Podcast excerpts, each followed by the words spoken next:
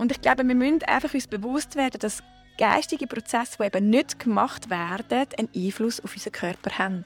Somit aber auch geistige Prozesse, die gemacht werden, können Krankheiten wiederum in einen Heilungsprozess äh, gleiten. Herzlich willkommen im Soul Nourishment Podcast. Mein Name ist Dedu Schaller und in diesem Podcast teile ich mit dir, was meine Seele nährt. Lass uns also eintauchen in die heutige Folge, in eine Auszeit nur für dich, dank Energie. Lass dich inspirieren und deine Seele nähren. Was ich anbiete und wie du mit mir zusammenarbeiten kannst, findest du über meine Webseite und kannst mir natürlich auch jederzeit ein E-Mail schreiben. Ich freue mich, von dir zu hören. Schön, dass es dich gibt und dass du heute da bist. Vor einer Weile war Nathalie Viert bei mir im Podcast und wir hatten ein ganz spannendes Gespräch über Beziehungen, aber nicht nur über Beziehungen, weil es ist so ein komplexes und vielfältiges Thema. So sind wir in ganz verschiedene Themen gegangen und haben dir so können auch mitgeben, dass eben das Leben nicht in isolierten Teilen besteht, sondern eben ein großer Zusammenhang ist und alles irgendwo durch mit allem verbunden ist.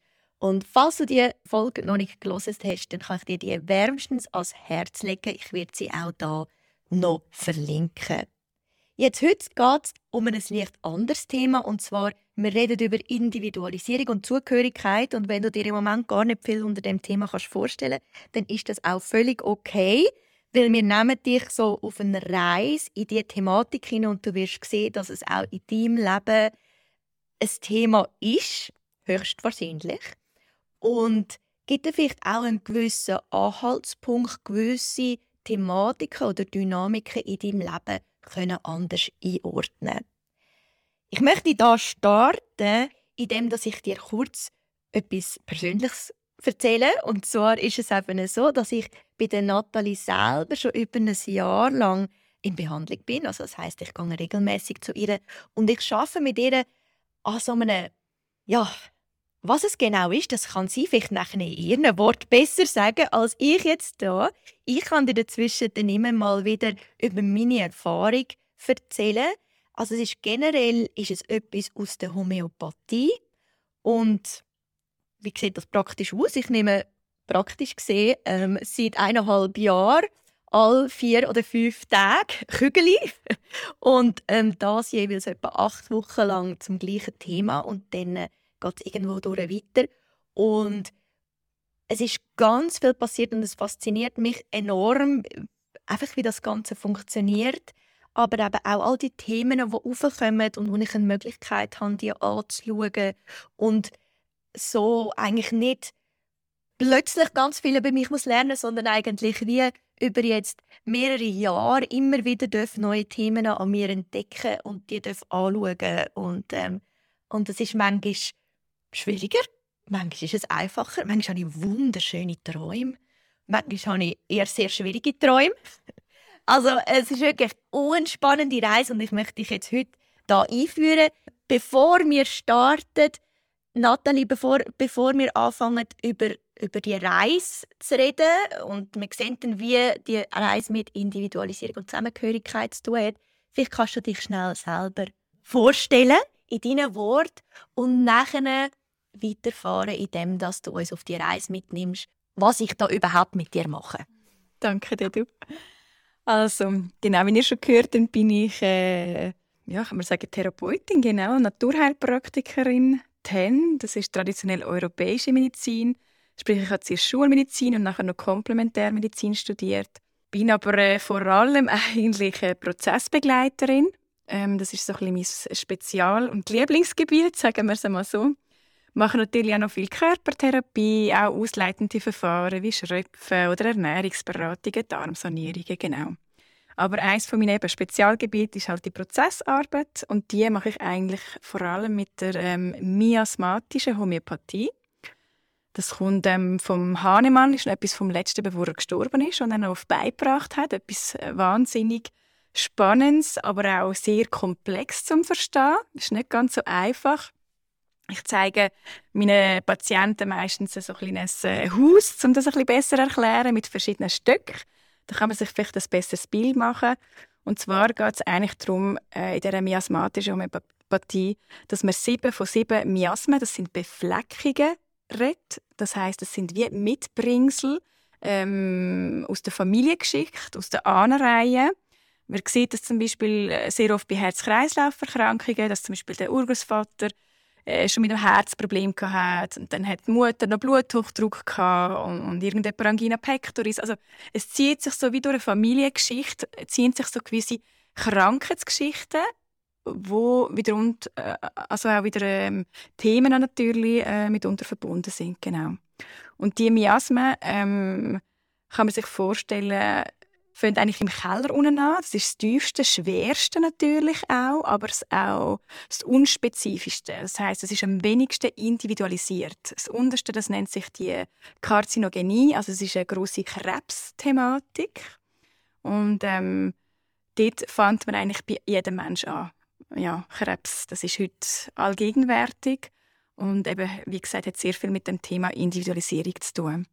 Und dort tun wir sich eigentlich von unten nach oben äh, durcharbeiten, genau. Ja, ich ähm, bin jetzt gerade so im Abschluss von, dem, von dieser Keller-Thematik in meinem eigenen und ja, habe das ganz spannend gefunden, eigentlich auch am Anfang anzufangen mit mit Themen, wo vielleicht wo gar nicht so präsent sind irgendwo durch, wo ja eigentlich auch so, ich würde sagen, so ein bisschen Keller-Thematiken sind, wo man vielleicht auch nicht so will sehen oder wo irgendwo auch nicht so präsent sind. Das ist nicht das, was auf dem Dach oben sitzt, wo man, wo man gerade sieht oder was jetzt gerade so äh, Thema ist im Leben, sondern es sind vielleicht so tiefe Themen. Und da habe ich dir ja am Anfang auch müssen eben so angeben, was Themen oder Krankheiten in der Familiengeschichte sind. Und jetzt das, um das noch ein bisschen in Kontext zu setzen, weil du jetzt eben gerade gesagt hast, das ist das, was am wenigsten individualisiert ist, gibt es, ja, ich, ich weiß gar nicht, wie ich die Frage am besten kann formulieren kann, aber wie gibt es aus der Ahnenlinie generelle Sachen, die man mitbekommt, die nicht so individualisiert sind? Oder einfach vielleicht der Zusammenhang, wieso fangen wir mit diesen Karzinogenen, also Krebsthemen äh, an und wieso sind die nicht individualisiert? Also die Krebsthemen sind ähm, halt etwas, wo extrem tief reinhockt, sagen wir. Man tut ja, äh, es gibt ja so ein Verläufe, oder, wo man schafft. Man schafft von oben nach oben und von innen nach außen. Das sind also die Heringschen Gesetze. Und darum fängt man eigentlich ganz tief innen an. Und tief innen ist das Thema eben, wer bin ich, wohin soll ich und was sind auch meine Bedürfnisse und und und.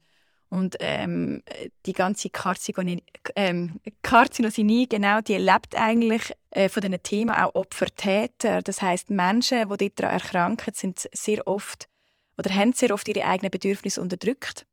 Eben leben sich selber nicht. Sie passen sich ähm, am Gemeinwohl an, tun Sachen zurück, äh, machen zu viel Kompromiss, leben sich selber nicht der Gemeinschaft zu lieb. Das ist zum Beispiel etwas. Oder eben, wie gesagt, es gibt einfach in der Familiengeschichte extrem viele krebserkrankte Menschen. Dann, dann haben wir auch ein Thema dort. Da kommt es immer darauf an, wo sitzt der Krebs. Ist es ein Darmkrebs? Ist es Brustkrebs? Oder? Das sind nochmal ganz andere Themen. Da muss man natürlich auch nochmal genau heranschauen. Also der Krebs ist auch ein bisschen individualisiert. Oder? Es kommt immer darauf an, wo der hockt natürlich. Aber grundsätzlich kann man sagen, dass solche Menschen sich selber einfach im Wesen extrem unterdrückt haben. Das ist eine der grössten Unterdrückungen, ja, die wir kennen. Und darum fangen wir dort unten an, weil vor allem auch die Impfungen halt zu diesen Unterdrückungen führen. Und wir alle sind praktisch durchgeimpft. Ähm, unsere Generation sowieso recht stark, oder?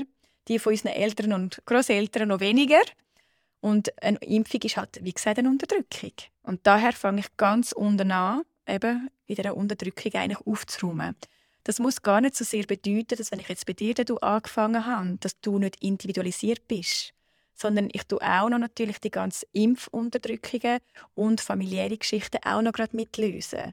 Und wenn dort ja nichts mehr hockt, ja dann ist ja gut. Aber ich gehe lieber einmal zu viel schauen oder nochmal triggern, als dass ich das äh, rauslasse. Weil dann können wir nämlich wieder von vorne anfangen, oder? Und das wäre schade.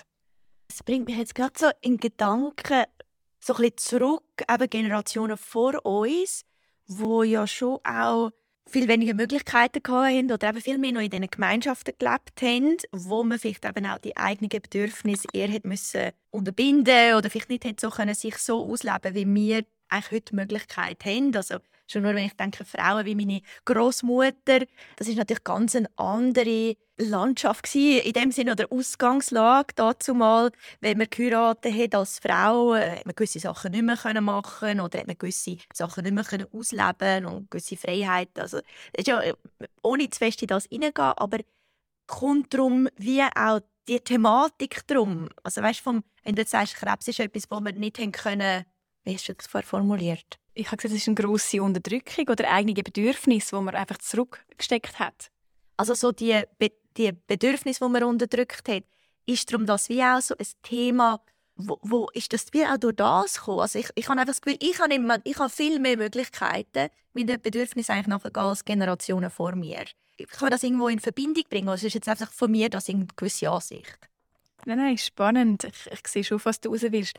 Ähm, klar, früher ist man natürlich auch ähm, in dem Sinn unterdrückt worden, oder die Frau vor allem auch, damit auch die eigenen Bedürfnisse nicht so leben dürfen. Aber wir reden jetzt auch von einer gewissen Geistigkeit natürlich, oder? Ich meine, heutzutage, ich bin ein bisschen gemein, ich muss jetzt ein, ein gemeines Beispiel bringen, aber jeder tut sich zum Beispiel tätowieren. Ja, aber wo ist denn da noch die Individualisierung, wenn es dann doch wieder jeder macht? Oder? Das ist aber eine Äußerlichkeit, das ist ja nicht eine Geistigkeit. Ich rede natürlich auch von der, von der Geistigkeit. Das heißt, wo tun wir uns im Geist auch ähm, unsere, unsere Eigenheiten leben, in unseren Ansichten, indem wir Sachen hinterfragen, ähm, indem wir nicht einfach das machen, was der Nachbar macht, sondern sagen, ja, das ist mir egal, dass das jetzt alle in meinem Umfeld machen, ich mache es aber genau anders. Und, und dort standhaft bleiben oder? und für, für sich selber dann einstehen. Ich glaube, ja, wir hätten heute viel die größeren Möglichkeiten, aber es machen nicht viel mehr wie früher. Das würde ich jetzt eben nicht unterschreiben. Ich glaube, früher sind sie dann eher noch in der geistigen Hinsicht für sich eingestanden. Klar haben sie vielleicht im Aussen nicht so viel dürfen. Aber ich glaube nicht, dass sie sich dort im Geist so fest haben unterdrücken lassen. Weil heute ist es einfach so, ach, ich bin fast zu faul, schon um darüber nachzudenken. Ja, ich mache es jetzt halt, weil mein Kollege das gesagt hat. Zum Beispiel. Das ist natürlich eine extreme Unterdrückung. Und da ist überhaupt nicht mehr individuell. Ja. Daher, äh, da, der Weg dort raus eben führt wieder über sie Fragen. Will ich das? Wirklich? Will ich das? Ehrlich zu sich selber sein. Und man steht vielleicht im Moment dann auch allein da. Das ist tatsächlich so. Äh, weil eben, wenn dann alle um einen um das anders machen als man selber, ist es ein, ein komisches Gefühl. Ich kann sehr wohl auch aus privaten Sachen davon erzählen. Mir ist das auch so gegangen. Ich habe eigentlich mein ganzes alte Umfeld sozusagen fast verloren ja, zum individuell werden und das leben und habe jetzt wieder ein neues Umfeld kreiert, oder? Also eine neue Zugehörigkeit gefunden. Aber da führt nichts aus dem raus. Man muss zuerst wirklich seinen eigenen Weg gehen.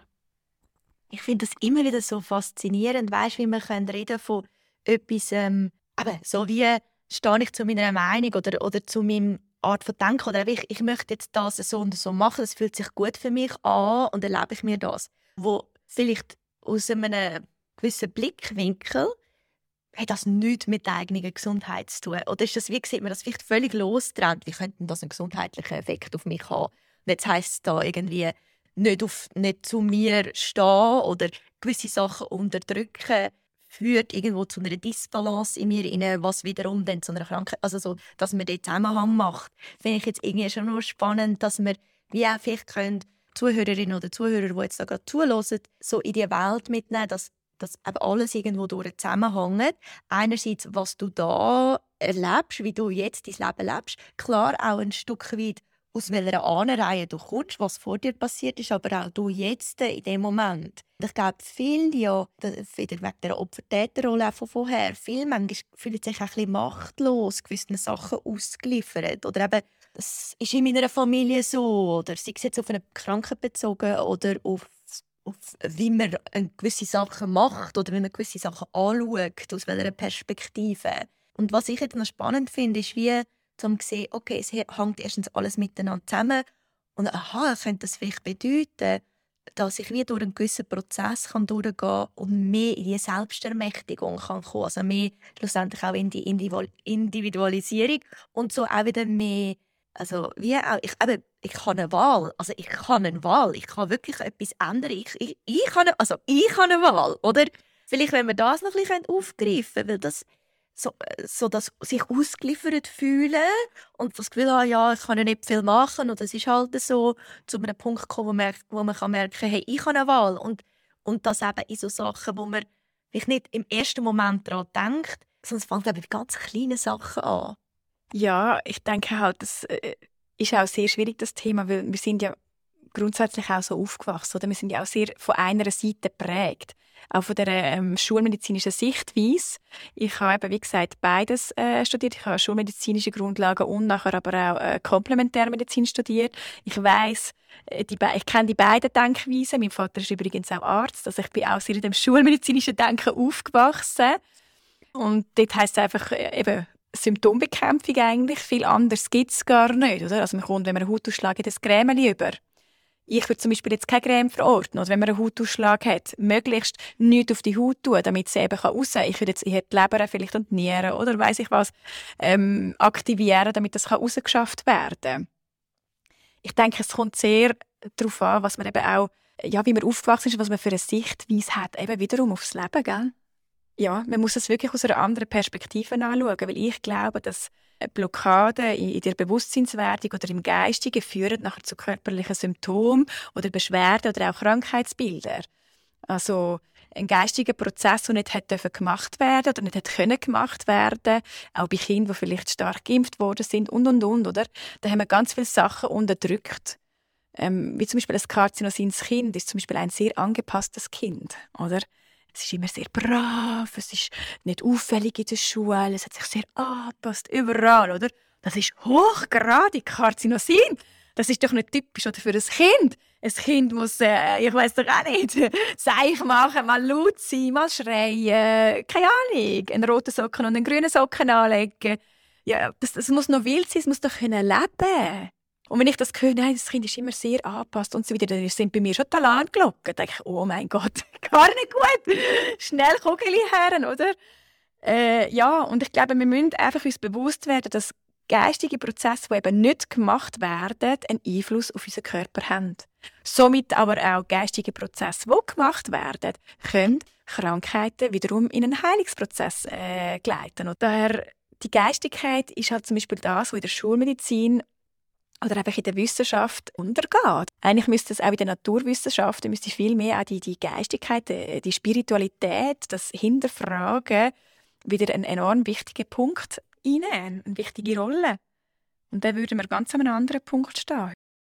Ja, also ich persönlich habe auch das Gefühl, in diesem Prozess, jetzt eben, ich in diesen Kellerthematiken äh, über die letzten, würde ich sagen, über eineinhalb Jahre daheim gewesen, ähm, und sind immer wieder präsent geworden.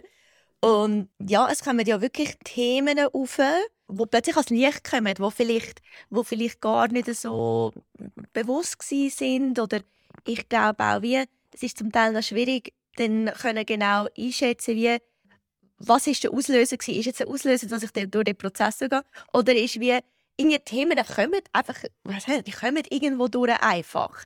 Und es ist ganz spannend zu schauen, denn wenn irgendwie ich mich mit einem Thema beschäftige und das für mich sehr zentral wurde ist oder sehr ähm, greifbar oder ich mich geda mir Gedanken mache über das Thema, wie nachher, wenn ich zum Beispiel zu dir komme, sagst du mir dann meistens so, ja, schau, das, das hängt aber mit dem Mittel zusammen, das du gerade nimmst. Auch wenn ich, ich weiß eigentlich nicht so ganz, was ich für das Mittel nehme, also ich weiß es schon, aber ich weiß es nicht.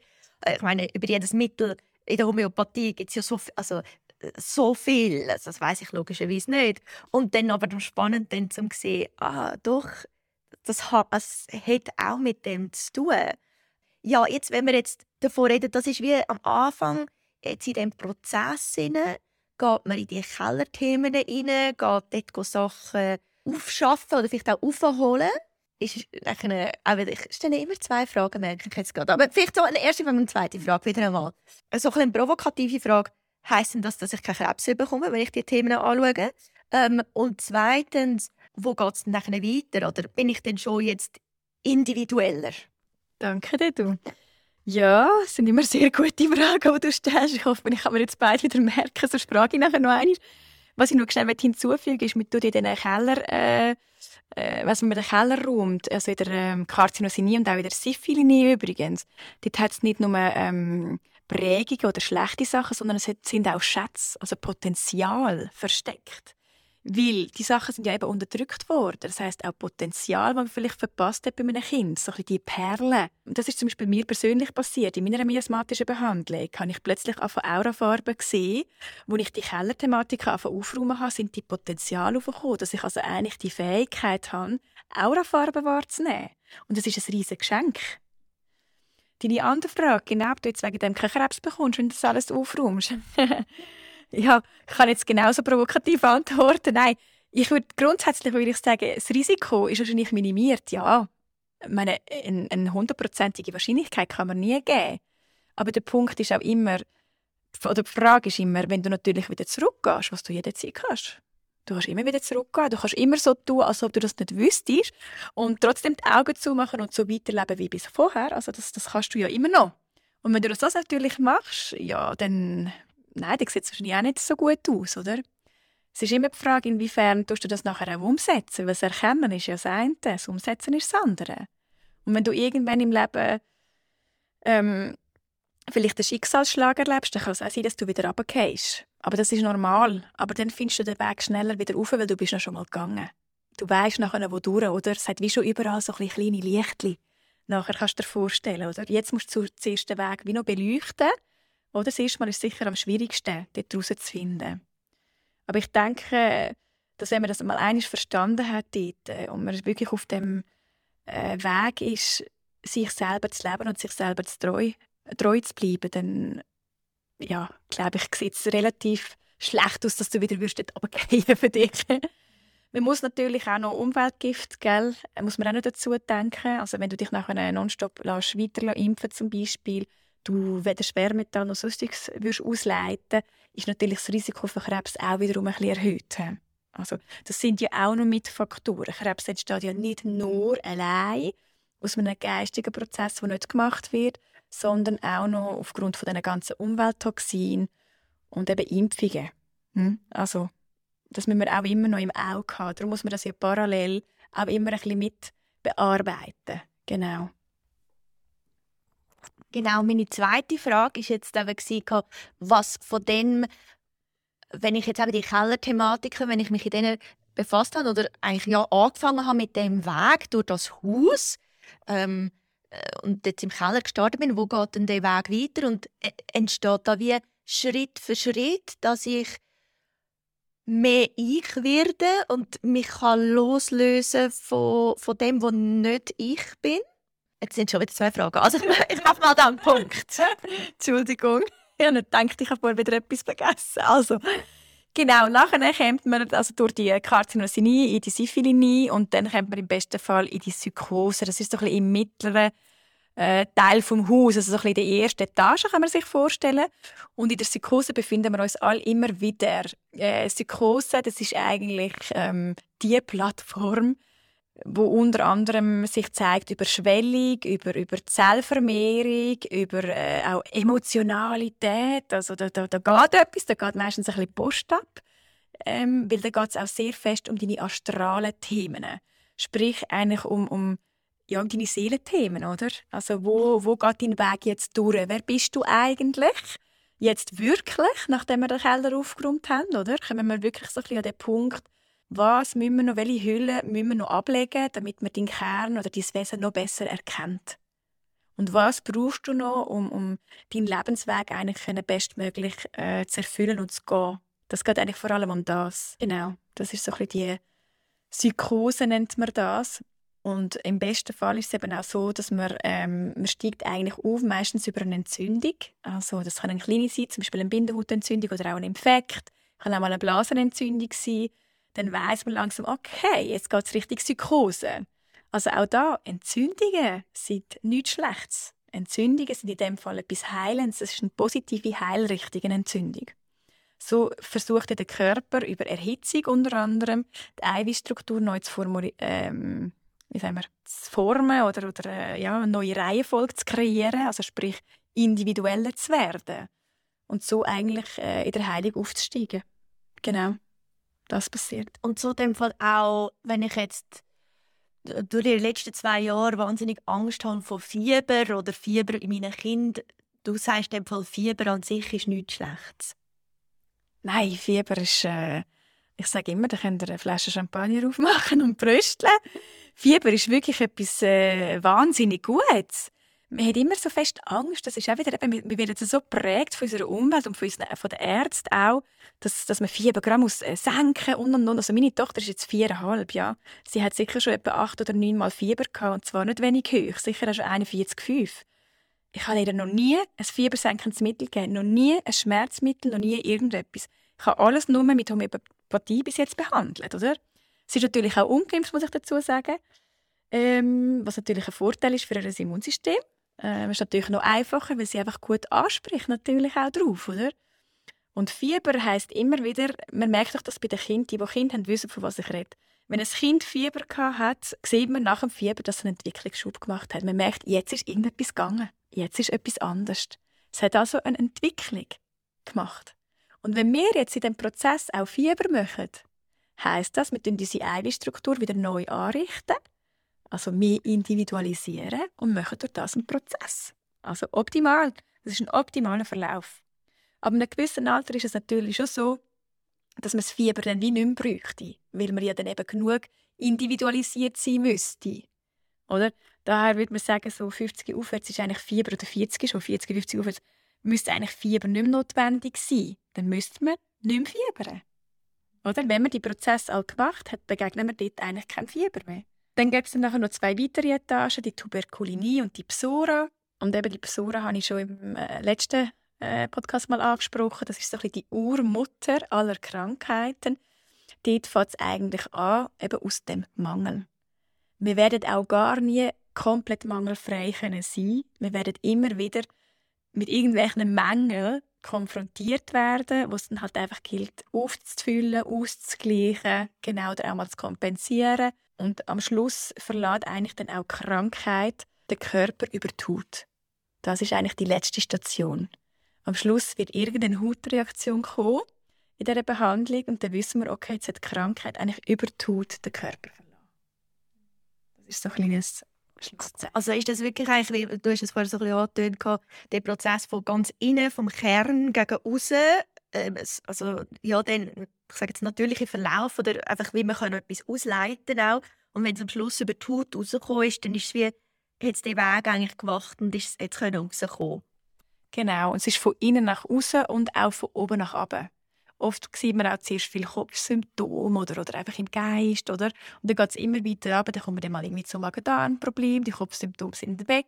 Dann wissen wir auch, das ist ein perfekter Verlauf. Oder ein Herpes, der anfängt oben labialis und nachher runtergeht, zum Beispiel irgendwo um, um den Anus oder die Vagina, dann wissen wir, das ist der perfekte Verlauf von einem Herpes.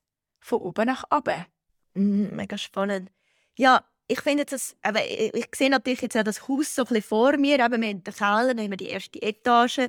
Und es geht eigentlich darum, immer mehr die Individualität zu kommen, also immer mehr zu, zu, zu dem, wo wir sind, werden, also eigentlich das, was wir in, in dem Sinn äh, in uns hineintragen, dem auch eine gewisse, dem treu sein oder eben Sachen so leben, wie man, wie man halt ist. Und ähm, das, das klingt manchmal ein bisschen fehlt mir da das Wort, aber eigentlich ist es das Natürlichste auf der Welt. Und gleichzeitig ist doch so ein Thema, also eben sei es ein Thema jetzt, sei es ein Thema irgendwie halt vor so und so vielen Jahren, also aus dieser Ahnenreihe, wo wir rauskommen. Zwei Sachen, aus, schon wieder zwei Sachen, aus, aus einerseits meiner eigenen Erfahrung, aber auch aus dem Human Design. Im Human Design übrigens geht es auch ganz, ganz fest um die Individualisierung, also es geht ganz fest darum, zu erkennen, wo werde ich wie von außen konditioniert oder wo versuche ich etwas hinter zu rennen oder strebe ich etwas an, was eigentlich gar nicht meins ist oder wo gar nicht zum Beispiel mein Potenzial ist, meine Potenziale liegen in mir innen und, und kann ich anfangen leben, aber ganz oft schauen wir eben gegen raus und, und haben das Gefühl, oh, das ist toll und so will ich es auch machen und, und was an sich ja ich sage nicht, dass das schlecht ist, aber solange man sich dabei kann treu bleiben und immer wieder zu sich selber zurückfindet. Aber viel verstricken wir uns halt im Andersartigen, weil das Andersartige auch so, so lässig ist. Es ist einfach anders, oder? Ähm, und so geht es auch im Human Design geht's ganz fest um den Individualisierungsprozess, wieder mehr zu sich selber kommen, mehr zu seiner eigenen Wahrheit kommen, mehr zu der Einstehen Und meine persönliche äh, Geschichte dazu, oder wo ich im Moment da stehe, wo ich ganz spannend finde, ist eben, ich bin sicher im Moment durch meinen Weg im Human Design, aber auch durch jetzt den Weg mit Nathalie, wo ich seit eben eineinhalb Jahren genau an diesen Themen parallel arbeite, bin ich selber aus einem Punkt gekommen, wo, wo sicher immer mehr Sachen weggefallen sind und immer mehr Ecken und Kanten vorgekommen sind oder auch immer mehr halt Themen aufgekommen sind, wo ich gemerkt habe, nein, das, das passt eigentlich nicht mehr und das, das stimmt für mich nicht mehr und, und so ein bisschen auch ein Stück weit das Erwachen zu Sachen, die vielleicht vorher ein bisschen schlafend sind oder Themen, die nicht so präsent sind. Und aus beidem herausheben, jetzt bringe ich die Themen wieder zusammen, entsteht ja wie so ein bisschen ein ein Themenfeld oder ein Spannungsfeld zwischen meiner eigenen Individualität, wo in dem Prozess auch in der Innenschau ähm, an sich selber arbeiten, kommt man immer mehr in die eigene Individualität hinein. Und das gibt wie in der Gemeinschaft, wo man daheim ist, oder der Freundeskreis, wo man daheim ist, ähm, kann das Entspannung geben, weil man eben nicht mehr dem Alten entspricht, sondern man ist halt, ja, man ist halt sich selber auf eine andere Art wie vorher. Und ja, wie, wie gehe ich mit dem Spannungspotenzial um? Ich glaube, es ist ein, es ist ein natürliches äh, Spannungsfeld, das sich eröffnet. Ist es ein Verlust? Oder ist das ein Gewinn auf meinem Lebensweg. es ist sicher ein Gewinn. Aber es ist natürlich, es kann schon auch mit, mit einer schmerzlichen Erfahrung natürlich dort zusammenhängen, wenn man plötzlich merkt, dass vielleicht Leute aus dem Freundeskreis oder auch von der Familie wie, wie nicht zu einem passen.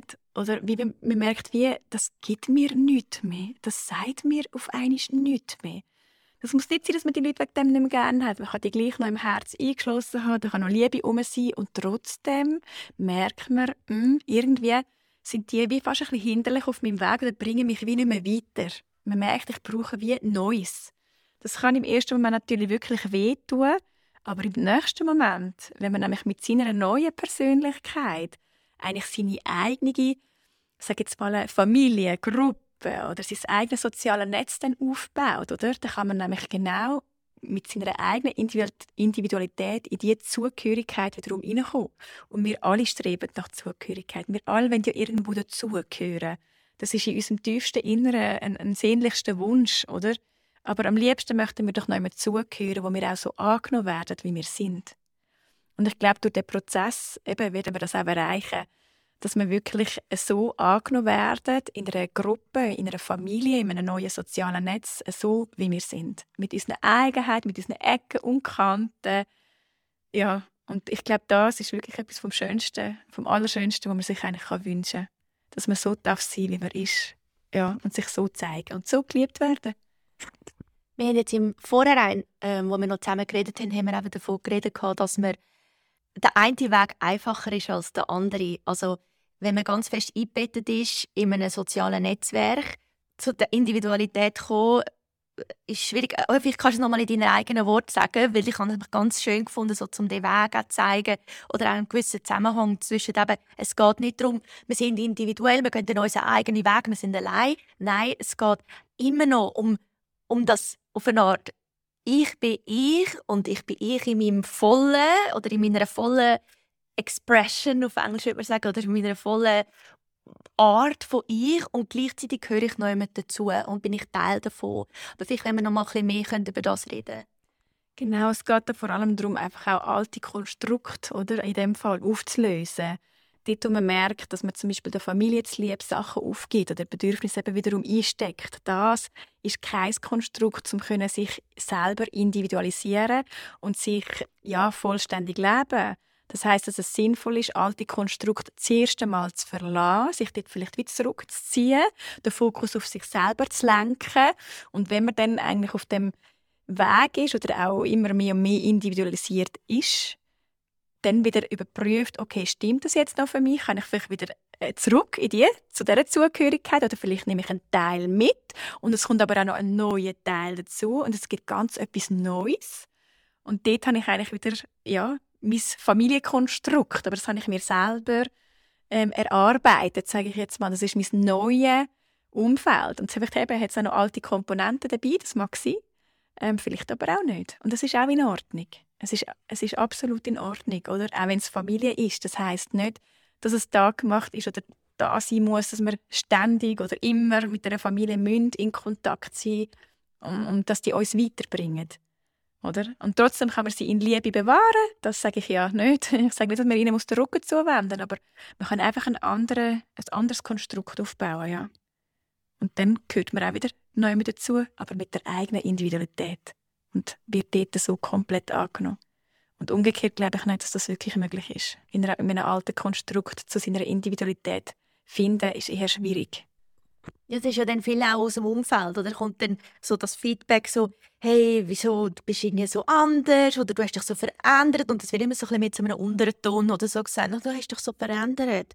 So, als wäre das etwas Negatives. Und ich glaube, darum haben auch viele Leute auch einen gewissen Respekt davor, vor dieser Veränderung, weil, weil sie Angst haben, dass das nachher vom Umfeld so negativ bewertet wird und, und eben, und dass man sich dann nicht mehr, also die Zugehörigkeit nicht mehr da ist, wo ähm, ist jetzt eben so spannend, dass du es eben auch gerade so gesagt hast, irgendwie, dass so wirklich das Bedürfnis nach Zugehörigkeit, das ist ja so, es, ich glaube, man könnte über oberflächliche Sachen reden und wenn wir auf den Grund kommen, geht es immer um die Zugehörigkeit. Also am Schluss, wenn wir immer ist das Bedürfnis nach Mitmenschen, zum Neuen dazugehören, zu einer Gruppe dazugehören, das ist wahnsinnig fundamental und da, das, ja, äh, ganz viele, ich würde sagen, Symptome, die wir auch in der Welt sehen, Themen, die der Welt sehen, kommen alle auf das Thema zurück zu, fühle ich mich zugehörig? Also bin ich noch daheim, bin ich eingebettet in einem Umfeld, in einer, äh, in einer das eine Familienstruktur oder ein soziales Netzwerk, so die Zugehörigkeit, die so wichtig ist. Und gleichzeitig aber ist ja so, äh, der individuelle Weg oder die Individualisierung, die findet im Moment ähm, aus meiner Perspektive auch sehr stark statt oder wahrscheinlich noch mehr auch das Bewusstsein auch ist da. Oder erlebe ich sicher in meiner Arbeit auch dass, dass mehr das Bewusstsein ist zum zum sich finden und einfach zum äh, so ein bisschen wie eine Zwiebel oder? So Schichten von sich ähm, hinter die Schichten schauen und und dann eben auch wieder äh, mit, den, mit, den, mit dem Feedback vom Aussen hm, konfrontiert werden von Leuten, die das nicht nachvollziehen können. Oder kann sagen, ah, kannst jetzt so, bist jetzt so komisch geworden oder irgendwie, weiß auch nicht, irgendwie befasst dich mit so komischen Themen. Auch nochmal eben aus Human Design Sicht ist eigentlich das Zeitalter, wo wir drin hineinwachsen, ganz fest mit mit Individualität oder der Individualisierung zu tun. Jetzt ist das natürlich aber aus Human Design Sicht und würde es mich wundern, vielleicht aus in der Naturheilpraktik oder halt in der Welt, wo du dich bewegst, weißt, wie ist dort die ist die Thematik und das Spannungsfeld Individualität, Zugehörigkeit, ist das dort auch ein grosses Thema? Ja, also das ist natürlich schon seit Jahren ein riesiges Thema, oder? Aber wir sehen ja auch die Destruktivität ähm, was sich auch gleichzeitig an den Tag legt, oder das Zerstörerische, ähm, wie sich Menschen eigentlich selber zerstören über eben äh, ich meine nur schon der Stresspegel, das Arbeitspensum, äh, Work-Life-Balance, äh, hallo, wo ist das noch, oder? Ähm, oder auch die verschiedenen Krankheiten. Ich meine, es gibt immer mehr Krebserkrankungen, immer mehr Autoimmunerkrankungen. Also da, da müssen doch, müssen doch Alarmglocken läuten. Und Allergien, wir haben noch nie so viele Allergien gehabt. Also ich mag mich nicht erinnern. Und meine, unsere Eltern, die, haben die überhaupt schon mal eine Allergie gehabt? Keine Ahnung, haben die überhaupt gewusst, was das ist? meine, es ist ja unglaublich, oder? Und das sollte doch alles schon Red Flag sein. Also da müssen wirklich Alarmglocken läuten, dass irgendwas auf dieser Welt einfach nicht kann stimmen kann. Und umso mehr, glaube ich, ja, ist es wichtig, äh, da auf sein Bauchgefühl zu hören, seiner Intuition zu glauben, auch wenn das schwierig ist und wenn das vielleicht Gegenstrom ist was wahrscheinlich ziemlich sicher der Fall wird sein, ich muss es einfach so sagen, dem einfach, einfach standzuheben, festzuheben, standzuheben und, und daran zu glauben, dass man das eben wiederum gleich mit den Gleichgesinnten, die ja dann wieder rum sind, äh, wir kommen ja mit denen dann in Resonanz, dass wir das irgendwie schaffen. Weil äh, sonst ja, sieht das wahrscheinlich alles nicht so rosig aus. Das ist vielleicht nicht so ein schöner Abschluss, Dedu. Das machen wir. ja, können wir, können wir rosige ähm, Aussichten malen.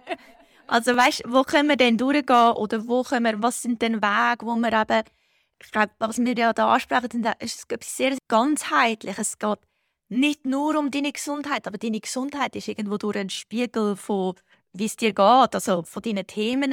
Ja, also am Schluss glaube ich, glaub, wenn wir ja alle, wir wollen irgendwo uns gut fühlen, wir wollen zufrieden sein, wir wollen uns können ausdrücken, wir wollen können irgendwie etwas erschaffen und kreieren und irgendeinen Sinn dahinter sehen, also ganz universelle Sachen und gleichzeitig können unseren Weg gehen und gestützt werden in dem Moment von, von einer Gemeinschaft oder eingebettet in einer Gemeinschaft. Ist es der einzige Weg, oder nein, das ist jetzt eine komische Frage. Ähm, was ich wollte sagen, ist wie, im Moment gehe ich zum Beispiel mit dir den Weg, dass ich über die Homöopathie die Themen anfangen anschauen, mit diesen Mitteln arbeiten, die Sachen auch geistig verarbeiten, mit denen konfrontiert werden und so den Weg gegangen. Klar ist es so ein bisschen parallel mit meinem beruflichen. Aber für, für andere Leute, weißt du, die jetzt das so hören und denken, so, hey, ja, ich kann irgendwie auch, ich kann irgendwie zwei, drei Themen oder ich fühle mich äh, irgendwo durch begrenzt in meinem Ausdruck oder begrenzt in meinen Bedürfnissen, wie ich die leben kann. Was wäre jetzt so ein, ein erster kleiner Schritt, weißt so in eine gewisse Richtung oder ähm, so die rosige Aussicht, die man malen könnte? Äh, wo könnte, wo könnte der Weg so ein bisschen durchgehen? Und ich weiß, es ist jetzt ein bisschen generell und man muss es individuell anschauen, aber generell. Ich glaube, man kann sich einfach schon zwei, drei Sachen fragen pro Tag. Zum Beispiel, was habe ich mir heute Schönes, was habe ich mir heute gut zu tun. Äh, das sind sicher schon mal ganz essentielle und auch sehr einfache Fragen. Meistens nicht so einfach zu beantworten. Aber das wäre sicher schon mal extrem wichtig, weil das würde schon mal die Physis und den Ätherkörper äh, stärken. Und halt auch eben der Frage nachgehen, ähm, was will ich, oder? Wäre dann für den Astralkörper wiederum sehr wichtig. Ja, es geht halt einfach grundsätzlich darum, wirklich die geistigen Prozesse zu machen. Also fängt an, eben Sachen hinterfragen, fängt an, euren Alltag zu hinterfragen. Ich glaube, hinterfragen würde ich mal als ganz großes Wort äh, platzieren mit 3000 Ausrufzeichen hinten dran, wirklich hinterfragt. Hinterfragt euch selber, hinterfragt eure Mitmenschen, hinterfragt einfach alles. Und gönnt dem auch nachher, gönnt, vertieft euch in dieser Materie und, und hinterfragt, was ihr da macht, wie, wie sinnhaftig das Ganze eigentlich ist. Ich glaube, so kann man erste Schritt einleiten in eine Erkenntnis, indem man einfach anfängt hinterfragen. Ja, ich finde es jetzt mega spannend, dass du das so gesagt hast, vor allem mit diesen 3000 Ausrufezeichen.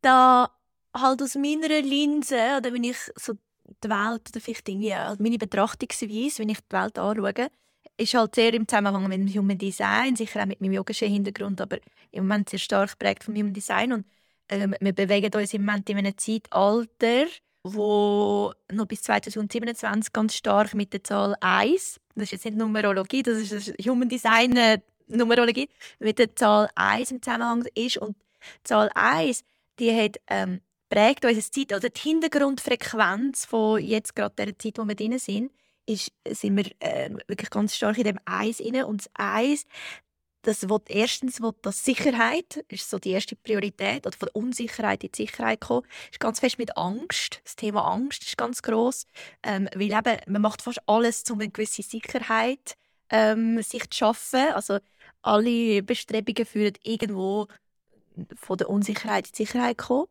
Und das ist so ein bisschen, würde ich sagen, vielleicht eine, Schatten, also eine Schattenseite. Ja, wenn ich jetzt das würde bewerten, würde ich jetzt vielleicht als Schattenseite ein bisschen bewerten. Eine andere Seite vom Eis ist eben eigentlich das Hinterfragen. Es ist nämlich, es geht um Basis, es geht darum, um Grundlagen, um mal wirklich schauen, ähm, du, was ist eigentlich da wirklich? Und wirklich in die Tiefe graben. Und was, was, es, was passiert ist, wenn man anfängt in die Tiefe graben und anfängt in die Tiefe schauen, man fängt an hinterfragen, es kommen Fragen auf und dann merkt man so, ah du, wieso ist jetzt das eigentlich so und will wirklich wissen. Also nicht sich zufrieden geben mit, das macht man halt so, das ist halt so, man, man hat das immer so gemacht, sondern ja, wieso machen wir jetzt das? Und, und das Eis stellt eigentlich auch die unbequemen Fragen so auch, wo auch so ein gewisser Autoritätenschreck ähm, zum sagen, ja, aber halt mal, ähm, wenn ich da anfange zu graben, was finde ich da unten?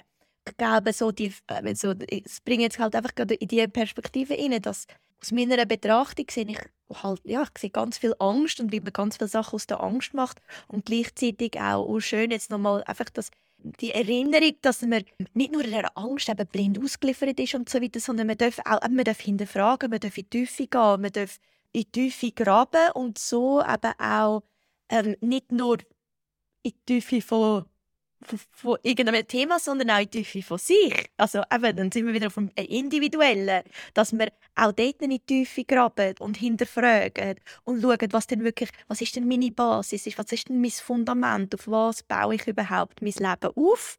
Und auf was, weil wir können natürlich nur irgendwie, so auch metaphorisch, so ein stabiles Haus, ist nicht, weil ähm, das Dach mega stabil ist, sondern weil das Fundament stabil ist und weil man auf einem stabilen Fundament etwas aufbauen kann. Aber wenn das Fundament nicht stabil ist, dann kann ich auch kein stabiles Haus bauen. Also darum echt die grundlegenden Fragen, die irgendwo durch im Raum stehen und wo vielleicht auch eine Einladung darstellen, um können ja, in das Fundament hineingehen, in die Grundlagen hineingehen, in die Grundlagenthematiken hinein.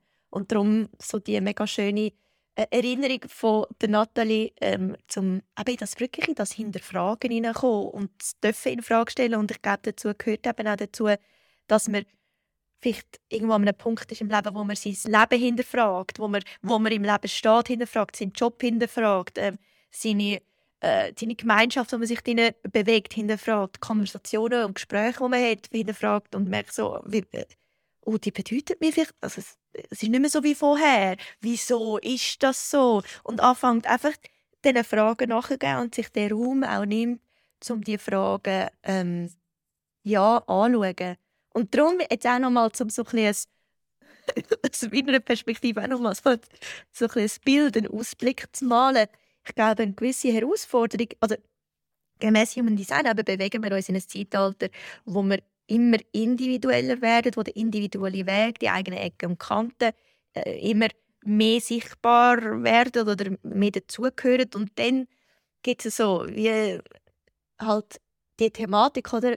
Äh, je individueller das ich werde, wo ist denn wo ist denn die Familie, wo ist denn mein Umfeld, wo ich mich drinnen bewege, ist denn das nicht mehr wichtig? Und ich würde da eben sagen, doch, es ist, genau, es ist super, super wichtig, aber eben, ähm, dass wir können eigentlich aus unserer Individualität heraus in einem Umfeld sein, wo die hebt und wo die unterstützt und wo, wo dich auch als, als die Person annimmt, wo, wo du bist und wo du in dem Moment bist und das darf sich wandeln. Wir sind nicht dann irgendwie abgeschlossen und jetzt das bin ich und fertig, oder? Sondern es ist ja eben so ein, äh, äh, wir sind am wachsen, wir sind uns am verändern, wir sind uns am entwickeln und dass es da manchmal einen gewissen Re Reset vielleicht gibt, den werden wir wahrscheinlich immer mal wieder erlangen. Ja, jetzt Nathalie, wenn jetzt Zuhörerinnen und Zuhörer sagen, ah, das klingt irgendwie spannend, ähm, ich weiß jetzt nicht gerade, ob ich jetzt da den jahrelangen Prozess gerade auf mich nehmen ähm, um äh, an meinem Haus arbeiten und an meinem Keller arbeiten, aber vielleicht gleich, wie kann man mit dir zusammenarbeiten? Was bietest du an? Äh, muss es immer so ein langer Prozess sein oder wie kann man, ja, wie kann man mit dir in Kontakt kommen, mit dir anfangen zusammenzuarbeiten und bei was für Themen? Genau, also müssen schon, so, schon gerade gar nicht, nein. Es dürfen so ein Prozess sein, aber das sind ja auch nur so Durchschnittswerte. Also im Normalfall sieht man sich etwa so alle sechs bis acht Wochen im Rahmen vielleicht von zwei Jahren. Und meine alle sechs bis acht Wochen ist eigentlich nichts, oder? Wenn du dir vorstellst, nicht mal eines im Monat, sondern etwa alle zwei Monate, oder? Ich glaube, das ist wie so ein bisschen machbar und umsetzbar und das gefällt mir eigentlich auch noch sehr gut an dieser Methodik. es ist halt etwas, das über einen längeren Zeitraum geht, weil es halt auch ein Prozess ist. Ein Prozess machen wir nicht von heute auf morgen, oder? Das also selten, sehr selten können wir so schnell etwas in uns verändern, oder? Es braucht Zeit. Und äh, eben die Homöopathie dort halt einfach ein tolles Mittel, weil sie tut dich ganz fein wirklich immer wieder so auf die, die Sachen, die du anschauen solltest, darauf hinweisen. Äh, es sind einfach immer wieder so Frequenzen und so ganz fein sagt sie, hey, schau dort her, hey, schau dort her. Und das immer so ein, zwei, drei Mal pro Woche. hey, schau dort her. Und irgendwann schaust du dann halt her, oder? Und äh, ja, dann kann dann auch Veränderung stattfinden. Aber das braucht eben, wie gesagt, seine Zeit. Ähm, was ich sonst auch anbiete, ist zum Beispiel also sogenannte SO-Check, Oligoscan. Da kann man mal schauen, wie so ein der Stand ist von den ganzen Schwermetallbelastungen. Ist natürlich in den ganzen Autoimmunerkrankungen und Krebserkrankungen, auch Allergien übrigens ein sehr wichtiges Thema. Ähm, da sieht man auch ein bisschen Mineralstoffe, Vitamine, Hormonaushalt, Nervensystem, Stoffwechsel und und und. Kann man ein bisschen anschauen. Dann mache ich natürlich auch Ernährungsberatungen oder mal eine Darmsanierung, also so wie einen Kur, einen Aufbau vom, vom ganzen Körper, das Ausleiten mit Aufbauphasen oder auch Schröpftherapie, eben Wald, Waldspaziergang biete ich äh, neu auch noch an, genau, weil man eben in der Bewegung besser eigentlich ins Gespräch kommen weil alles besser fließt und da kann man gleichzeitig gerade noch das Immunsystem ein bisschen boostern, genau. Etwa so, das wäre es, glaube ich. Und wo findet man dich? Also wo ist denn deine Praxis? Genau, ich bin jetzt seit etwa vier Jahren in Hüneberg, Zug, tätig. Äh, mit der Nähe ist die schöne Wierebenkapelle. Hat übrigens dort 24'000 Bovis-Einheiten. Wenn man sich energetisch ein bisschen auftanken will, ist das auch ein Kraftort gerade da. Wirklich zwei Minuten gerade bei mir, neben der Praxis. Ich freue mich auf euch. ich werde natürlich äh, Nathalie verlinken, dass du auf ihre Webseite kannst gehen es ist dort recht unkompliziert, um auch mal einen ersten Termin zu buchen. Das kann man gerade alles online machen. Und du siehst aber auch sehr schön auf ihrer Webseite, was sie alles anbietet. Ähm, ich würde aber sagen, also du musst nicht von Anfang an genau wissen, was du willst machen, sondern du darfst einfach auf ein erstes Gespräch kommen und im Gespräch ähm, wird nachher geschaut, was könnte der erste Schritt sein und wie könnte so eine Zusammenarbeit aussehen. Ich hoffe oder ich fände es schön, wenn das Gespräch natürlich heute auch wieder dazu beitragen deine Seele zu nähren und du genährt rauskommst aus dem Gespräch, vielleicht auch gewisse, äh, ja, manchmal haben wir auch Resistenz gegenüber Sachen oder wird auch triggert über Sachen, dass auch das, wenn du so etwas bei dir jetzt gemerkt hast, dann äh, seh das, nimm das wahr. Ähm, das sagt immer ganz viel auch über einen selber aus, welche Themen das da vielleicht gerade auch äh, ja, präsent sind. Darum auch sehr eine schöne Einladung, natürlich bei allem, jetzt nicht nur bei dem Podcast, aber wenn du irgendetwas lesest oder irgendetwas siehst, wo irgendetwas in dir stark auslöst, auch das immer wieder eine, eine Einladung, um dort anzuschauen. Ja, ich verabschiede mich bei dir. Schön, bist du heute dabei gewesen und hast du bis am Schluss zugelassen. Das freut mich natürlich sehr und ich freue mich dann schon wieder in einer nächsten Folge dich können und deine Seele zu nähren.